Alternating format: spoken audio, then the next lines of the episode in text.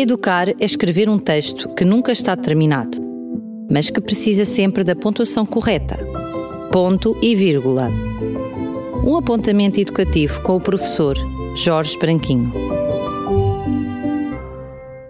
Costuma dizer-se que as crianças vão para a escola aprender a ler, a escrever e a contar. Não sei se concorda comigo, mas eu acho que há algo igualmente importante a acrescentar este ler, escrever e contar. Refiro-me ao brincar.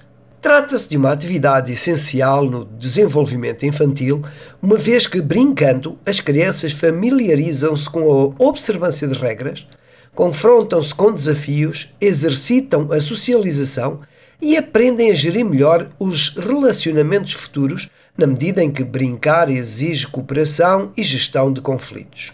A mim, no entanto, parece-me que as crianças vão brincando cada vez menos.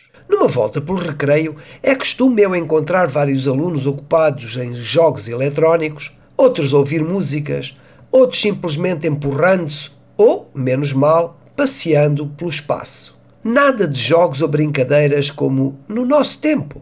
Nem desses, nem de outros. Jogos de futebol à parte, bem entendido.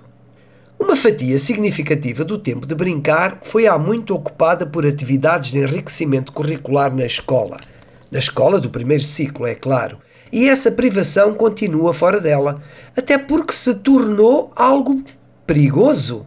Perigoso que as crianças brinquem lá fora na rua. Lá está, como era no nosso tempo. Foi também no intervalo que uma colega partilhou comigo uma imagem que, ainda que de forma caricaturada, permite uma perspectiva de análise desta situação e essa perspectiva é, no mínimo, interessante.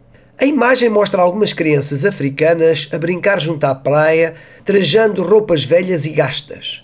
Quando se esperava que fosse um apelo em favor destas mesmas crianças, constatei que as frases eram ditas por uma delas.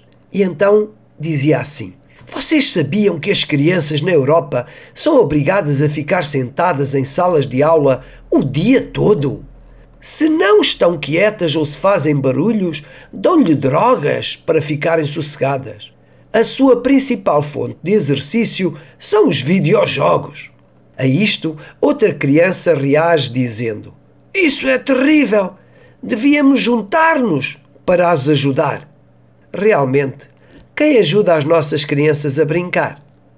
Conto consigo no próximo ponto de encontro, que será no próximo ponto e vírgula. Até lá! Educar é escrever um texto que nunca está terminado, mas que precisa sempre da pontuação correta. Ponto e vírgula. Um apontamento educativo com o professor Jorge Branquinho.